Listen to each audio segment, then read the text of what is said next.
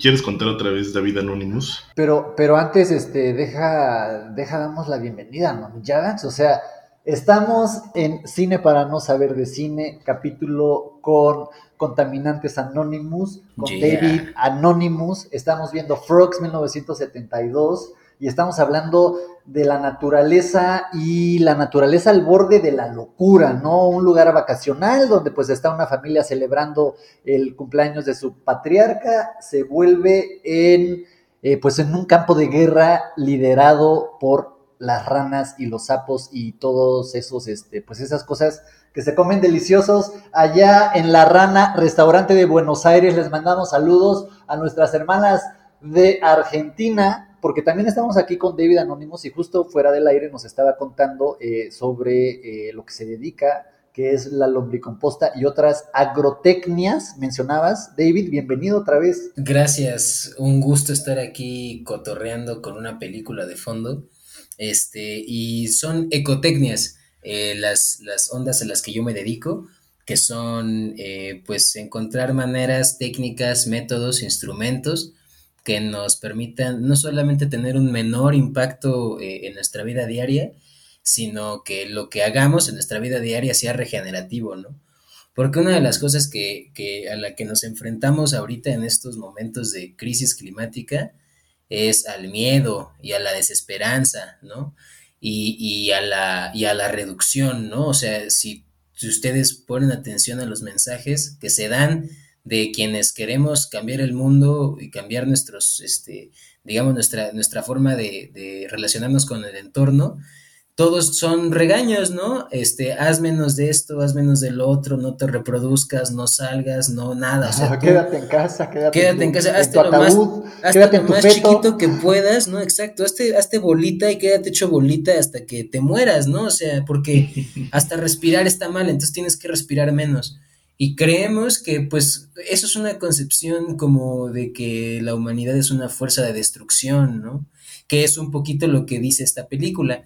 Pero pues en, contaminantes, yo en particular, ¿no? Y muchas compañeras de contaminantes, este, creemos que más que un potencial destructivo, también tenemos un potencial regenerativo, ¿no? O sea, nosotras como, como primates, nosotras heredamos la capacidad de, de cagar para sembrar bosques como todos los demás primates, ¿no? O sea, y, no solo podemos hacerlo de manera como eh, de puro reflejo, ¿no? Como lo hacen algunos, sino que tenemos la capacidad de planearlo y de ver cómo es la mejor manera de hacerlo. O sea, podemos poner nuestra herencia evolutiva al servicio del planeta y no en su contra, ¿no? Y las ecotecnias justamente nos ayudan, son como herramientas que nos ayudan en eso, ¿no? Este, por ejemplo, una ecotecnia que están aplicando aquí en esta película las ranas es matar a la burguesía, ¿no? Es una técnica, este, pues muy eficaz aparentemente, ¿no? Porque como vamos a ver en la película, pues dejan en paz esa área, ¿no? O sea, a final de cuentas, la naturaleza gana esta, este round, pero pues yo creo que no han ganado la guerra en este momento. La trae difícil, la trae difícil, pero ahí va. Y tenemos que ser parte del apoyo, ¿no? Que, que, ayude también al, al, planeta, ¿no? Pues es que somos uno. Claro. O sea, toda la vida en la Tierra es nada más uno. Y creo que varias de estas pelis ahí es en donde fallan un poco. O sea, como para, para querer echar el sensacionalismo y, y pues, güey, que se vale, ¿no? Pues al final son pelis que pues que buscan vender, ¿no? Y que buscan que la banda vaya al cine y pues, salga contenta, ¿no?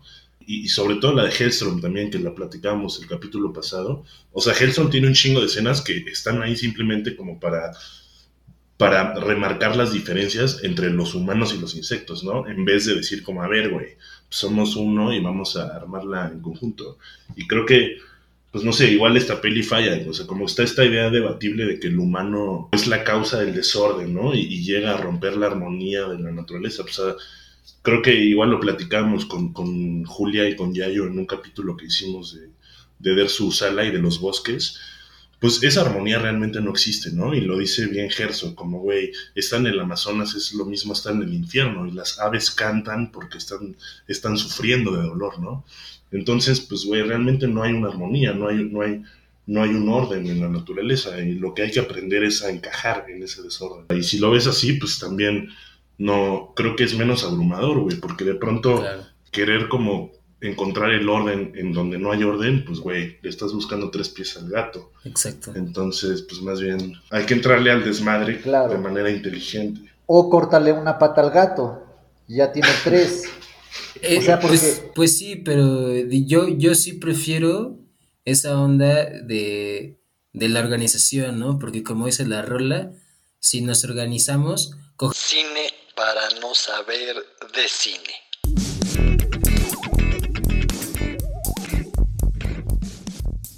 Sí, la verdad es que la fuerza del pueblo y la fuerza de la vida está en la organización. Entonces, eso es lo que tenemos que aprender y, y realmente no, no es muy difícil, ¿no? Pues solo hay que jugar a que nos organizamos, jugar a que, a que nos integramos con la naturaleza y, y pues yo creo, ¿no? O sea que poco a poco con ese, con ese espíritu, ese sentimiento de, de, pues de cotorreo, de caos, de caos y unidad, ¿no? Claro, Porque si bien tal vez no hay orden como lo que estamos, como lo que pensamos que es el orden, ¿no? Una carpeta dentro de una carpeta dentro de una carpeta, pues chance no es así, ¿no? Chance no es todo, todo homogéneo y 40 hectáreas seguidas del mismo cultivo, chance eso no es lo correcto. Pero, pero pues podemos encontrar la manera de poco a poco ir, ir dando esa, esa diversidad, ¿no? Regresándole esa vida, ese juego, ese cotorreo y esa esa unidad a la vida, ¿no? No homogeneidad, pero unidad. Yeah, únanse a la secta. y ahí nos vamos. Uno, dos, tres. Uno, dos, tres. Justo lo que le hemos dicho a Frogs a lo largo de todo este episodio y del episodio pasado, en realidad no son ranas, son sapos. Eh, las ranas son distintas, ¿no? Tienen patas más largas. Claro, son más chiquitas. Son más chiquitas, eh, son mucho más acuáticas que los sapos. O sea, los sapos sí se aventuran como a ah, explorar la tierra, pero pues las ranas, las ranas están más como en, el agüita, ¿no? Em, los, los, sapos igual, que son los que vemos aquí, pues tienen como esa piel rugosa. y otra cosa muy interesante de este pedo que me encontré en internet y dije, órale, es que el hecho de que haya sapos y ranas en un ecosistema es como símbolo de que es un ecosistema saludable. Entonces, o sea, los, los biólogos y los... Em, ¿Cómo se llama, güey? Esta banda que hace ecosistemólogos, no sé cómo. ¿Ecólogos? Ecólogos, eso. Em, justo se fijan mucho en que haya ranas y sapos porque eso es indicador de que, de que está chido el pedo. Wow. Entonces, pues más bien aquí sería un, gran ecosistema. Claro, creo que, creo que es una cosa que, que sí es un poquito contradictoria, ¿no? Eh, si realmente hubiera una afectación, una afectación muy grande, pues tal vez no habría una población tan grande de estos reptiles, ¿no? Y es lo que decían hace, hace un momento, ¿no? O sea, en los setentas pues empieza como esta onda de las películas ambientalistas o con un tema un poquito más eh, hacia esa onda, porque a finales de los 50 se publica este, este libro de La Primavera Silenciosa, ¿no? Silent Springs. De, Meadows. Y en ella, en ese, en ese libro, se describe cómo pues una, una persona va escuchando cada vez durante la primavera que hay menos canto de los pájaros, ¿no? Y esta persona que se da cuenta de eso es una científica que pues con este, este método, ¿no? Este internalizado, empieza a hacer un estudio y se da cuenta, llega, digamos que llega a la, a la, a la conclusión que la causa de que hay menos pájaros es porque los huevos están más débiles porque están cubiertos o están integrados con la partícula del DDT, que es ese herbicida que se rociaba sobre las, las plantas que comían los pájaros. Entonces el DDT pasaba del de la planta al pájaro y del pájaro al huevo y el huevo no resistía el proceso de del empollado y quebraba y habían menos pájaros. Y como que de ahí empezó a, decir, a decirse como tenemos que tener más cuidado con los pesticidas porque tienen efectos eh, devastadores en el ecosistema y es justamente el argumento central de esta película, ¿no? Que con estos pesticidas le están dando en la madre a este terreno y pues digamos que la naturaleza a través de los reptiles está haciendo una venganza fría. Fría como su sangre. Exacto. Esta escena igual es genial, o sea, yo pensaba en esta escena como la, gran metáfora al efecto invernadero. Estamos viendo un güey entrando a un invernadero para cortar unas orquídeas para su jefa y detrás de él entran un chingo de lagartos y geckos y lo que hacen es cerrar la puerta silenciosamente, subirse a los estantes del invernadero y tirar botellas de veneno. Los venenos reaccionan en el suelo y crean un gas que terminas asfixiando a, este carnal. Entonces, puta, o sea... Es tan similar a la vida real. Exacto, es el efecto invernadero en una escena. Viva Frogs. Viva Frogs, pongamos el cartel de Frogs en la torre latinoamericana. Así realmente se, sería algo realístico, ¿no? Porque la pinche rana esa se está comiendo una mano humana, o sea, un humano completo. Que esa es otra, güey. Yo vi el póster y dije, venga, play a la peli. Y esperé todo el tiempo esta rana de dos metros que nunca apareció, güey. Pero ¿saben cuándo aparece una rana comiéndose una manita? En, en los créditos. Es una rana animada. Ah. Es una rana animada, así como muy de caricatura, como de la pantera rosa, pues. Órale. Eh. Ya llegaremos, ya llegaremos. Ya, llegaremos. Y aquí está este pinche incauto que no tiene idea lo que le viene, güey, pobre imbécil. Somos nosotras, es tal cual. Somos nosotras mismas acá como cortando las orquídeas, no, no pasa nada. Claro. Estamos este, fumando mota, estamos yendo al picnic, ¿no? Haciendo un podcast. Y mientras tanto estamos llenándonos acá de pinches gases, ¿no? La verdad. Claro. Aparte digo la, la, la, sugerencia de la inteligencia de los animales, ¿no? Como para saber que pues esas cosas son las que se tienen que tirar, que ellos sobreviven y pues este güey no. O, o chance y, sí son kamikazes, o sea, como que sí son de, de, de la banda que dice, güey, yo tomo una por el equipo. Sí, a huevo, pues siempre se requiere la vanguardia revolucionaria, ¿no? Y dijeron, pues hay que hacerlo, o sea, este, este cambio necesita este sacrificio, ¿no? Y conciencia de la lucha. Entonces, este, un saludo a... ¡Wow! Ese viejo, cabrón, no mames. Kamikazes. El otro día yo leía que llevaron unos geckos a la Estación Internacional Espacial, güey. Wow. O sea, ahí hay humanos y geckos y, están estudiando justo las ventosas de los geckos para, pues, para ver cómo chingados se pegan a las superficies para hacer un símil de eso y poder pegarse en la superficie de la estación. La naturaleza es la maestra, ¿no? Bien cabrón, güey. O sea, eh, justo una de las cosas que, platicamos en nuestro episodio de, de Cine y Bosques con Julia es que eh, la naturaleza es, tan sabia, implicaría como un conocimiento cercana a lo que nosotras pensamos que es conocimiento, ¿no? Pero, pero eh, dentro de su sabiduría esa que no podemos entender, eh, cualquier veneno que se encuentre en, el, en el radio de ese veneno está la solución, ¿no? El, el, antiveneno, digamos, de, los alacranes están en los alacranes, el de, las serpientes en las serpientes. Eh, si te pica eh, algo, o sea, como que la solución siempre te la da la, propia naturaleza justo para mantener su balance, porque si deja que un veneno eh, se esparza, pues es autodestructivo, ¿no? Como cualquier monopolio en términos económicos.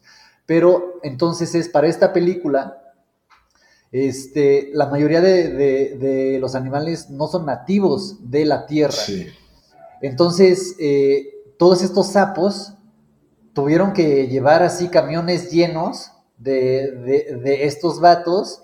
O sea, es migración forzada si, si, la ves en términos humanos y los, y los metes ahí para, pues para que se esparzan y te den una idea cinematográfica, pero así con muchas especies.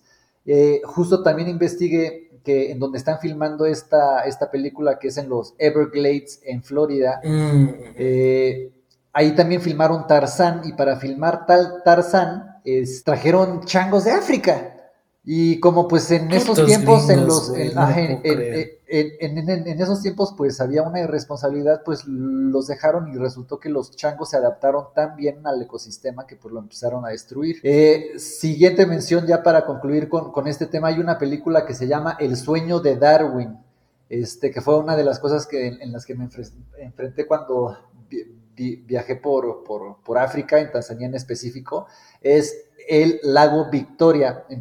Entonces, por, por, razones mercantiles, un tipo de trucha se vendía muy bien en la zona, pero no era eh, nativo, ¿no? Porque había muchísimo europeo y turista y la madre. Entonces empezaron a importar a este pescado y lo ponían en el lago Victoria, que es el lago más, más grande de, África.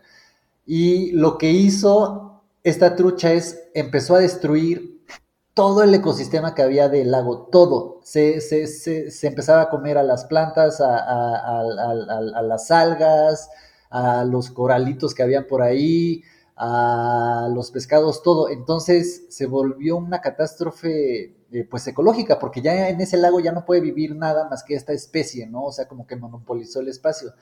Y pues a lo que voy es todos estos mensajes que nos están diciendo, uno, que cuando una especie, en cualquier sentido de, de, la naturaleza, ya sea en, el, en la naturaleza digital, en la naturaleza económica, en la naturaleza este, de la tierra, cualquier cosa que intente monopolizar necesariamente necesita un balance, ¿no? O sea, como que necesita una, un contrapeso que restaure esa, ese orden caótico que necesita la vida para prosperar.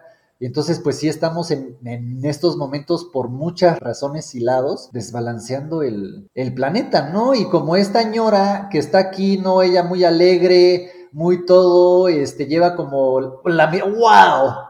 Y aquí es, es fantástico cómo la señora casi se muere como ocho veces, pero como que la señora nunca agarró la onda, o sea, como que ella está completamente en su, en su viaje de amor a la naturaleza como, como a la naturaleza domada, ¿no? Porque le gusta atrapar insectos y tener su invernadero y cortar las flores y, llevarla, o sea, como que le gusta esta parte como, como de como de estética, ¿no? Como de consumir esa belleza natural. Y, y, en su viaje cazando mariposas, ¿no? Ella está súper contenta, ¿no? O sea, como, wow, qué buena onda. Estoy aquí en este lugar que está lleno de reptiles, pero poco a poco, o sea, es lo que decíamos, ¿no? Están ocupando estos otros espacios que hace que pues ya no es nada más un, un paseo, una caminata para la señora, sino que se vuelve pues su pinche lecho de muerte, ¿no? La cuarta víctima que vemos en pantalla o que veremos en pantalla es esta. La llora, güey. Una de las cosas que mencionas que me parece súper interesante es como nuestra, como a lo mejor no encontrar en dónde empiezan estas vertientes, porque pues a lo mejor acabaríamos, no sé, en el Génesis de la Biblia, en un lugar ficticio que nunca existió y pirateándonos sobre eso, pero pero más cómo, cómo se, se, concilian esas perspectivas que, tenemos con, la naturaleza, ¿no? O sea, en las ciudades hay ratas, hay mosquitos, hay moscas, hay cucarachas, hay, hay, plantas, hay biodiversidad. O sea, en nuestro mismo ambiente hay naturaleza, pues entonces, ¿cómo, cómo uno no negarla y observarla y entender que en cualquier momento se te cae un árbol en tu coche y te aplasta y te mata, o sea que la naturaleza como que también tiene ese, e, ese poder, pero como que también que se pueden hacer parques botánicos, parques de cultivo, permacultura, este, los viveros se, se pueden plantar ahí, no sé, o sea, cosas que de alguna manera eh, eh, le regresen a la urbanidad como esta, esta onda de reincorporarse a, lo verde y, a la, y al caos ordenado que necesitas tener justo para tener un balance eh, eh, como de bienestar, ¿no? 100%, no sé si voy a, voy a hacer otra cita de Bob Esponja cuando es este capítulo que Calamardo viaja al futuro y, y, y de pronto todo es de cromo, ¿no? Eh, y de pronto en el escenario de la arena brota una flor, un coralito, y es color natural, y llega una patrulla en chinga, ¿no? Y se baja un güey a pintarla color cromo, ¿no? Y se va, ¿no? Es una escena como de tres segundos. Y es justamente, eh, o sea, ahorita que dices esto de, la urbanidad, o sea, pues a final de cuentas, lo que queremos, ¿no? O sea, como, lo queremos me refiero como el colectivo humano, ¿no? Este, la normalidad o, o la mayoría de este colectivo humano, pues queremos un poco esta seguridad, esta estabilidad, este, este confort, la cercanía de los servicios, ¿no? Eh, y vamos como cambiando el, suelo y cambiando nuestro entorno para pues que todo sea propicio para que se den fácilmente estos servicios, se dé fácilmente esta protección, esta seguridad, esta comodidad y vamos echando todo lo que no nos gusta para afuera, ¿no? Y solamente lo echamos para afuera y lo echamos para afuera sin ver, ¿no? Como cuando echamos una caca y le bajamos al agua y se va quién sabe a dónde, o cuando sacamos la basura y se la lleva el camión y se va quién sabe a dónde. O sea, es sacar todo lo feo, ¿no? Pero en, en, ese, en ese modo de, de vida, digamos que hay una, una cantidad de recursos y de organización y de infraestructura muy intensa que se requiere, ¿no? Eh, y digamos que requiere como de un control total que no tenemos, ¿no? O sea, tendría que ser todo un proceso súper limpio, bien coordinado, este, súper eficiente, como para en, el tratamiento de basura o en el almacenamiento de la basura o, en su gestión, no se genere fauna nociva, ¿no?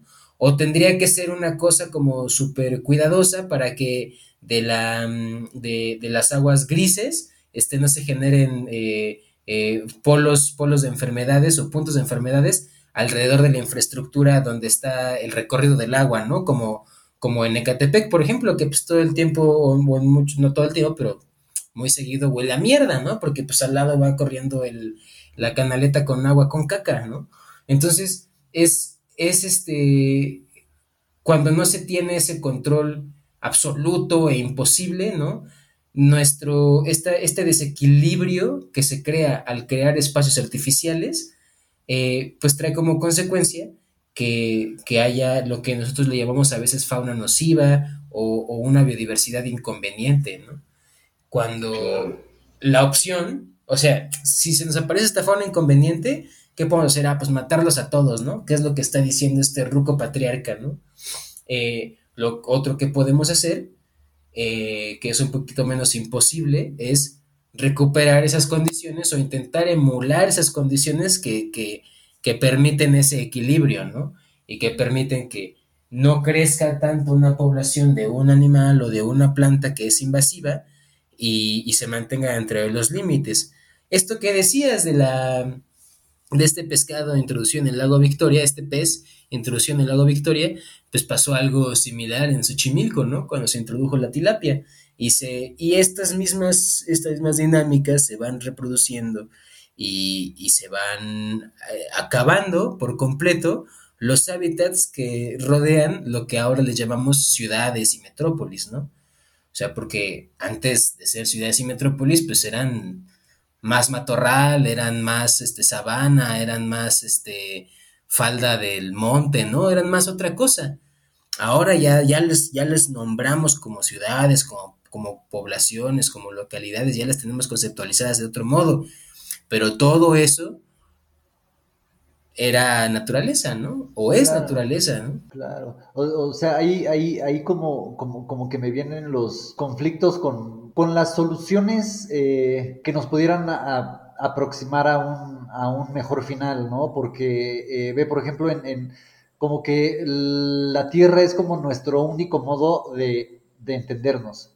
Entonces, es solo a través de ella que podemos, eh, hemos descubierto el petróleo, este, hemos descubierto la penicilina, hemos descubierto la mota, la chela, eh, eh, el coltán con el que se hacen los, chips de toda la tecnología de ahorita, o sea, las... las chips fuego. Las chips fuego. Por eso se este, prenden. entonces, al, al forzar la extinción de la biodiversidad como, como pasó en, en, Xochimilco y en el lago Victoria, o sea, para que nos demos cuenta de las dimensiones que pasa en todos lados todo, todo el tiempo, es qué tanto también perder, perdemos la posibilidad de entender a lo mejor una bacteria que vivía en esa biodiversidad o en ese ecosistema, eh, o una reptil, un anfibio, que si lo, ¿no? Que si le sacaba su sangrecita te daba un viaje súper loco o curaba el cáncer de páncreas, ¿no? O sea, como, como, como, ¿qué tantas soluciones estamos devastando justo, eh, pues en este, pues en, en, este vaivén o en este camino que llevamos del patriarca Ray Millard que nos está llevando, eh, pues a quedarnos en un cuarto en la casa, ¿no? En vez de tener el derecho y la libertad de poder explorar los demás. Eso está bien denso, porque si nos, con nuestro modo de vida, creamos un ambiente hostil y entonces lo que tenemos que hacer es combatir y protegernos de esa hostilidad, ¿no? Eh, es, un, es un camino al que nos pusimos nosotros mismos, ¿no? O sea, es como este ruco patriarca, ¿no? O sea, lo que él está haciendo al no querer abandonar, al seguir queriendo, este, al querer, eh, al, seguir fumigando y al dispararle a los pinches bichos que se, que se le, que se le acerquen, lo que hace es abrazar esa hostilidad y decir, bueno, pues voy a vivir con esa hostilidad hasta que me muera, ¿no? O sea, literalmente. Cuando está la otra posibilidad, que está la gente que huye, ¿no? Eh, sin éxito, pero huyen y se zafan esa lógica. Pero está la otra posibilidad, ¿no? Que ya tal vez en esta película, pues obviamente como es una peli de terror, pues no vale la pena mencionarla, ¿no? Pero la otra posibilidad es ver cómo se puede hacer para remediar la situación, ¿no? O sea, como, como, como hemos estado diciendo, cómo podemos hacerle para que esa, esa biodiversidad, esa capacidad de la tierra de generar vida, pues sea otra vez, este, esté otra vez en su máximo potencial. Justo. Sí, pues o sea, como topar que nosotros tenemos capacidad para, pues, quizás entender ciertas cosas y, güey, tenemos también tecnología y demás, pues, para tirar paro, ¿no? Y para hacer el bien. Claro, claro. Sí, y creo que justo ahí hay algo interesante que es que, o sea, como la, el hecho de que haya tal diversidad de luchas y que haya gente preocupada por distintas cosas y que haya gente dedicando su tiempo a, distintos objetivos, eh, yo creo que pasa algo, algo parecido en el cine, ¿no? O sea, como sobre todo el cine, bueno, creo que aquí el cine, para no ser de cine, entendemos que, que el cine es una gran vía de ideas, ¿no? Lo hemos visto con propaganda, hemos visto cómo Hollywood ha lo que ha hecho con el llamado American Way of Life. Hemos visto cómo Joss condenó al tiburón blanco, etcétera, etcétera, etcétera, ¿no? Entonces, justo el hecho de que haya gente dentro del cine ya pensando el cine como un universo, eh, preocupados por el mismo tema y atacándolo de distintas maneras. O sea, yo pienso, por ejemplo, Frogs, pues al final es una peli de serie B, de ficción, con actores que nadie conoce y que probablemente nadie conoció nunca. Eh, pero también pues tenemos ya, o sea, hay documentales, ¿no? O sea, en esta época ya había documentales. También está, no sé, Blue Planet, por ejemplo, a mí me parece una obra maestra, ¿no? Quizás no tiene tanto este pedo de concientizar, pero, pero de alguna manera te llegan las ideas. O sea, el hecho de que haya tal, tal diversidad de, formas de, de, compartir estas ideas, pues también hace que le, lleguen a más personas, ¿no? Está, pues puedes hacer ensayos visuales. El otro día me eché uno del Chris Marker que habla de las ballenas, que es una animación, no mames, es, es, una cosa bellísima. Entonces, pues eso, güey, como siempre, o sea, como no, no decir como, verga, pues no está tan chido que, que, que sea una peli medio mala, bla, bla, bla. Más bien, pues entender que que el hecho de que exista esta película, pues habrá alguien que la vio probablemente después de darse unos toques en su sillón en, en Iowa y pues le cambió la vida, ¿no? Quizás salió de su casa y plantó seis árboles. Justamente, eh, bueno, Contaminantes Anonymous tiene un programa de radio en internet eh, en la estación de radionopal.com. Un saludo a la nopalera. Saludos a la nopalera hace un mes tuvimos eh, como invitada en el programa a Sofía Arau, que Arau o Arauza, la verdad ya no recuerdo, Sofía, eh, ella fue al programa porque ella ganó la categoría de ficción en el Ecofilm Fest de 2017 con un documental, una, una película, pues que era como una, una historia narrada por un vato, ¿no? De cómo conoció una chava y se enamoró y la chava lo dejó, ¿no? Es una historia bastante simple, pero a lo largo de todo ese, todo ese arco, pues va hablando pues como de esta conciencia ambiental y de cómo el estar con esta persona lo acercó a, tener otro modo de pensar y así, ¿no? Y, y, justo estábamos hablando como de esa posibilidad que tienen los largometrajes de comunicar estas ideas que tienen que ver con esta manera de relacionarnos con el mundo, ¿no? O como le llamamos la temática ambiental. Eh, y que necesitamos, o sea, justamente como tú dices, ¿no? O sea, que hay una película, este, serie B, eh, los 70 que hable de esto, significa que hay una cultura que está creciendo, ¿no? Una cultura que está emergiendo y desde diferentes puntos, ¿no? Desde diferentes, este, em, eh, o con diferentes maneras se va a expresar esta cultura, ¿no?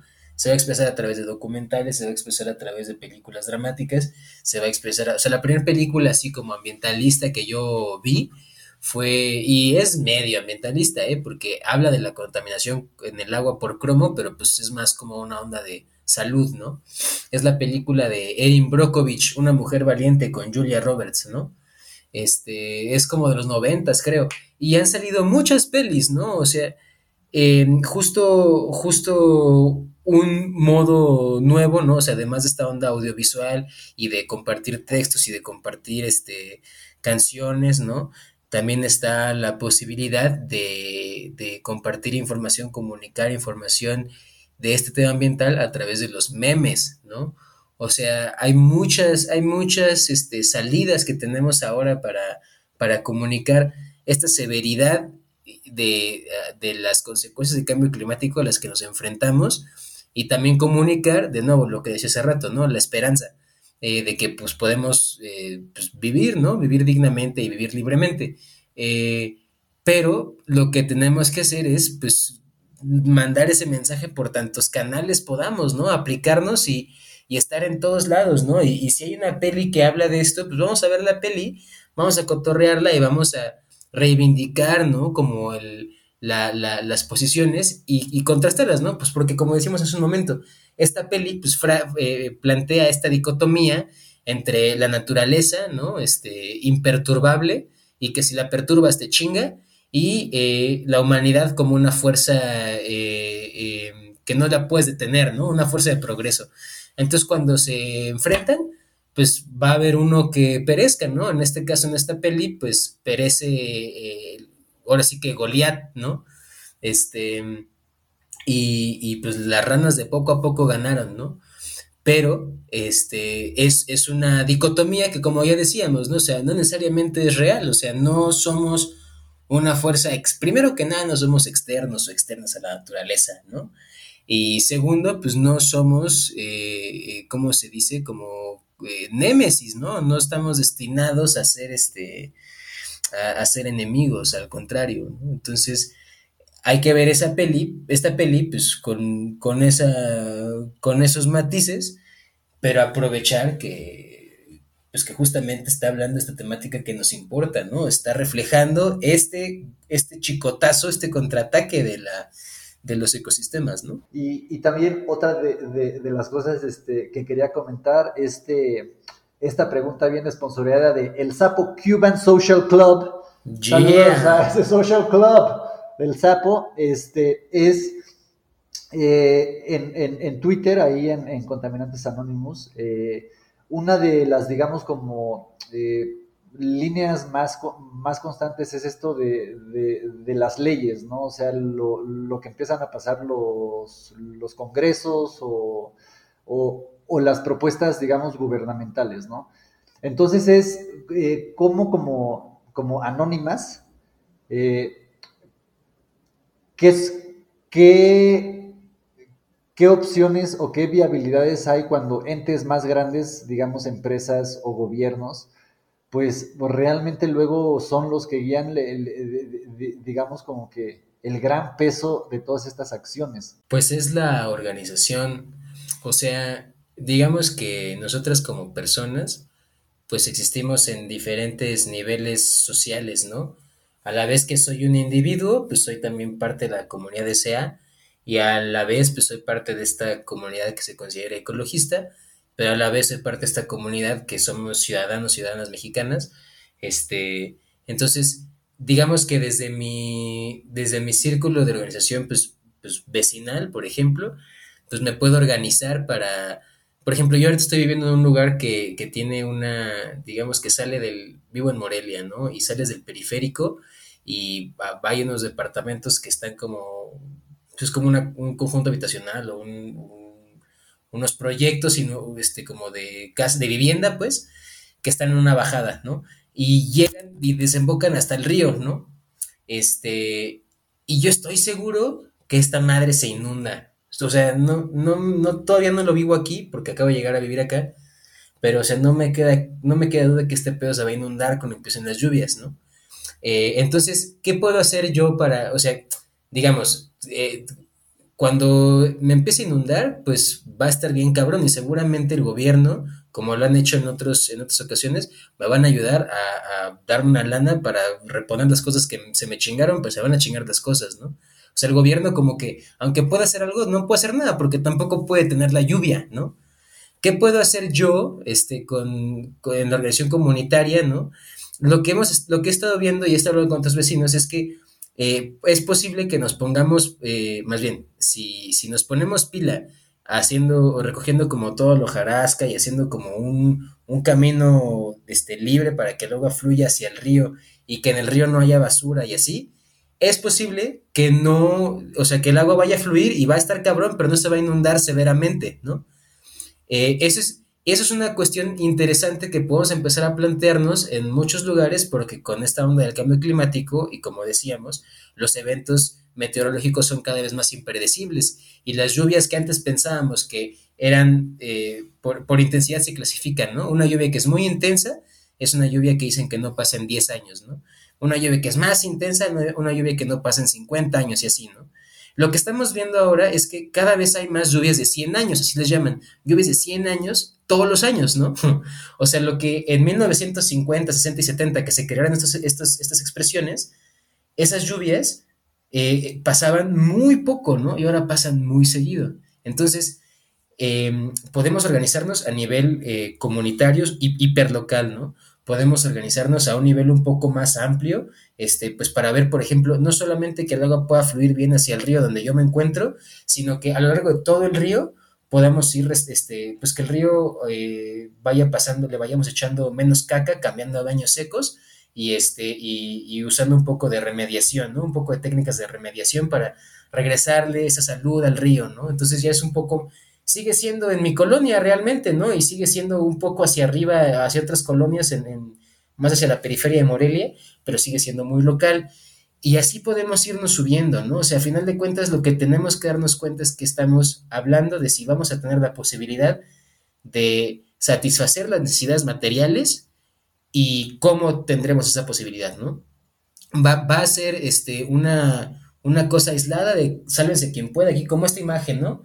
Este, la señora, el señor con la escopeta y los dos niños, ¿no? Así como vamos a ir a buscar agua así, vamos a ir a, buscar comida así, así cada quien como sálvese quien pueda, o lo vamos a hacer todos en grupo en nuestra comunidad, este, con el principio de ayuda mutua, ¿no? Y, y, eso es lo que, digamos que, a pesar de que haya fuerzas mucho más grandes, a través de este concepto de la solidaridad y ayuda mutua podemos ir escalando un poquito más arriba cada vez, ¿no? Y tal vez va a haber momentos en los que, pues sí, eso solo, esa, esta decisión sobre este cuerpo de agua solo la puede tomar este, eh, el Consejo Consultivo de Conagua, o solo se puede modificar esta, esta, esta ley por el Senado y luego aprobada por legisladores, y sí, y no tenemos contactos allá, nuestra solidaridad no los alcanza, ¿no? O sea, como que ellos nunca nos van a apelar, entonces, ¿qué hacemos? Nos juntamos con otros, hacemos presión hasta que nos escuchen que hacemos un chingo, ¿no? Y cambiamos las cosas a través de esa presión y esa organización comunitaria pero que se va tejiendo de a poco, ¿no? O sea, no puedes esperar que mandas, o sea, si, si, si no has estado presente para otras luchas, si no has acuerpado otras luchas, si no te has puesto en contacto con otras personas que están, eh, pues, haciendo sus, este, sus, eh, sus batallas para sobrevivir esta onda del cambio climático, pues es difícil que se pueda activar una red que nos pueda cuidar, ¿no? Y hay que generar esa red a través de la solidaridad y, y esa ayuda mutua, ¿no? Eso está súper bien porque uno nos, despeja esta idea que, pues a veces es como la más fácil a, recurrir, ¿no? El, cambio ambiental es culpa de la, de la industria privada y es eh, resultado de la negligencia o incapacidad eh, de las instituciones políticas, ¿no? Entonces, como, como eh, ¿no? Como, como personas en singular, eh, pues muchas veces acabamos justo delegando nuestro activismo a eso, ¿no? Ah, que lo resuelvan las empresas, ah, que lo resuelva eh, el gobierno, pues bueno, el, gobierno, la comunidad, el sentido de organización, de armonía, de, entendimiento empieza justo en la vecindad, ¿no? O sea, eh, empieza justo con, con, personas como menciona muy chido no sé si es uno de los lemas, pero una frase ahí en Contaminantes Anónimos que es hacer comunidad, o sea, crear y aprender juntos para hacer frente a la crisis ecosocial, o sea, no es, no es responsabilidad solo de gobiernos, eh, de distintos niveles o de empresas privadas así enormes como Google, Facebook y Bill Gates, pero pues si no es también de cada una de, nosotras, no solo ahorrar agua o, hacer eso, sino también extendernos hacia, hacia hacia las personas en nuestro alrededor para llegar a soluciones este pues más, más sanas principalmente, ¿no? Para Así es. Esta onda de lograr esta justicia ecológica, ¿no? Lo están logrando las ranas aquí, ¿no? O sea, me encanta. Yo creo que otro punto muy, muy, muy chido para esta peli es que eh, cuando, cuando van llegando, ¿no? Las, este, las ranas a este cuarto donde se atrincheró el ruco patriarca, eh, una cosa que hace una rana es que este ruco patriarca está reproduciendo una música en su vitrola y la rana salta al pinche vinil, salta al disco, y escucha como... Ya valiste verga. Le están diciendo, ya valiste verga, güey, y le están llamando y no contesta nadie, ¿no? Ya valiste Eso es un detallazo, güey. No, hombre, es, es fantástico, realmente, o sea, es un... Si yo fuera ese güey, ese ruco patriarca, yo estaría experimentando el auténtico terror. Bien cabrón, güey. Y realmente es la única, o sea, la primera muerte que vemos en, en patas de las ranas, ¿no? Por no ser humanos. las ranas siempre estaban ahí como dirigiendo el pedo, dirigiendo a las, a, las demás especies.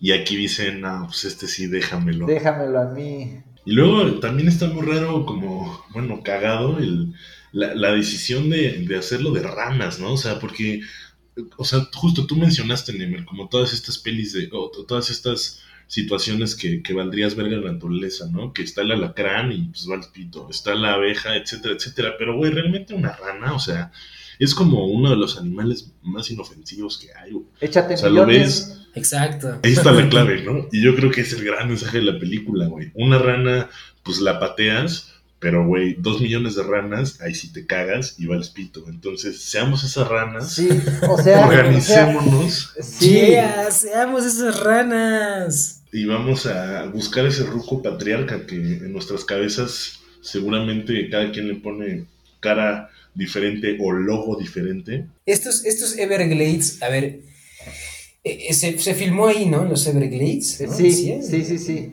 Y, y, estos Everglades, este, digo, no sé si me estoy confundiendo, yo lo he visto solo como pues, a través de revistas y así, pero es algo así como un, como un ecosistema, como dicen, este, como un estuario, ¿no? Como, como este, esta interfaz entre el agua dulce y el agua salada, ¿no? Entonces hay mucha vegetación y esos lugares, eh, digamos que en nuestra, en nuestra óptica nuestro modo de ver la naturaleza muy occidentalizada, muy romantizada, pues son pinches lugares feos, güey, ¿no? Así donde está el pinche mosquito y está el pinche pasto ahí enorme y está medio estancada el agua y así, ¿no? Como que no, no necesariamente lo vemos como, ah, qué bello ecosistema de selva, de bosque de niebla, qué bella playa, ¿no? O sea, como que no lo vemos, pero justamente al ser ese, ese, ese punto intermedio entre los ecosistemas de agua dulce y de tierra y los ecosistemas de agua salada y los océanos, pues es un lugar de una importancia ecológica así, es una importancia de magnitud enorme, ¿no? O sea, tan importante como son las montañas para empezar a recibir el agua, ¿no? Para empezar a infiltrar el agua y los bosques en la montaña. Y, es, es, justo de los ecosistemas, estos, estos eh, estuarios eh, son ecosistemas muy amenazados en todo el mundo, ¿no? En este caso, en Florida, no sé, ahí decía que era un parque nacional, no sé si está este, completamente resguardado, pero pues Florida es un, es un, bueno, Florida y otras ciudades yanquis, ¿no? Son este, puntos de grandísima explosión inmobiliaria, ¿no? De, donde se da un fenómeno muy importante del, cambio de uso de suelo, como es, por ejemplo, también en la península de Yucatán, ¿no? Ahí en, la península de Yucatán está este ecosistema de, de mangle, el manglar, que justamente en estos momentos donde hay más impredecibilidad este, de los eventos meteorológicos y los eventos meteorológicos son también más fuertes, las lluvias y los, y los ciclones, este, los eventos derivados de la baja presión, ¿no? Eh, serían mucho menos tortuosos y con mucho menor impacto para la vida de la gente en esos lugares si estuviera bien conservado el ecosistema del mangle, porque es como un buffer, ¿no? Es como una zona de impacto. Pero como nos hemos acabado eso, ¿no? Como encima del mangle se construyó un resort y se construyó una carretera y se construyó no sé qué madre y se van a construir diferentes ciudades derivadas del proyecto del tren Maya, ¿no? Este, pues van a ser lugares que van a ser más vulnerables, no solo porque van a ocurrir más eventos poco predecibles y más fuertes, sino que las capacidades naturales que existían este, para salvaguardar e, ese entorno fueron arrasadas, ¿no? Entonces es una, es una cuestión muy interesante y es lo que les mencionaba hace un ratito. Esta peli del 71-72 pues muestra a los Everglades de un modo que seguramente si googleamos ahorita los Everglades ahora se va a ver muy distinto, ¿no? Entonces, no se preocupen si ustedes que vieron esta peli y se preocuparon por las ranas y dijeron, no mames, son un chingo de ranas, ya valió verga, nos van a conquistar no se preocupen, los gringos llamaron a un ejército de ingenieros y desarrolladores inmobiliarios para mandar a la verga todo eso, levantar bellísimos edificios con aire acondicionado y agua corriente. Pueden ir ahí sin problema, no se preocupen por las ranas. Ya acabaron con ellas. Cine para no saber de cine, para eso estamos aquí. Acabamos de ver Frogs, 1972, dirigida por, por un hermano borrachito ahí, este, actores eh, medio que no ubicamos en ninguna otra gama, espectro de artístico en la historia humana. Eh, solo, solo, uno. Eh, y pues plática amena, enriquecedora, entendible, activa, positiva, súper chido. Eh, contaminantes Anonymous, David Anonymous, muchas gracias y, qué chido haberte tenido, hermano, la neta. Sí, fue una, sesión muy, muy cotorra, muy chida, como que justo lo que decían al principio, ¿no? O sea, eh, está bien ver pelis, ¿no? Pero está mejor cuando estás viendo así la peli con alguien y de pronto te dices como, esa mamada qué, ¿no? y estás cotorreando y lo hace, lo hace muy muy interesante y más cuando el propósito es, aunque no sepamos de cine, ¿no? El propósito es como desenmarañar un poco qué, nos están diciendo y qué, qué nos formamos de criterio, ¿no? A partir de esto que estamos viendo. Formen su criterio. Esto es cine para no saber de cine. Sean las ranas, organícense, vean estas pelis. Mente crítica, mente abierta. Mandamos abrazos, besos, caricias. Adiós. Ranas, Croac, croac, croac, croac, croac, croac, croac, croac, croac, croac, croac. Un saludo al cantarranas allá en Iztacalco. Ah,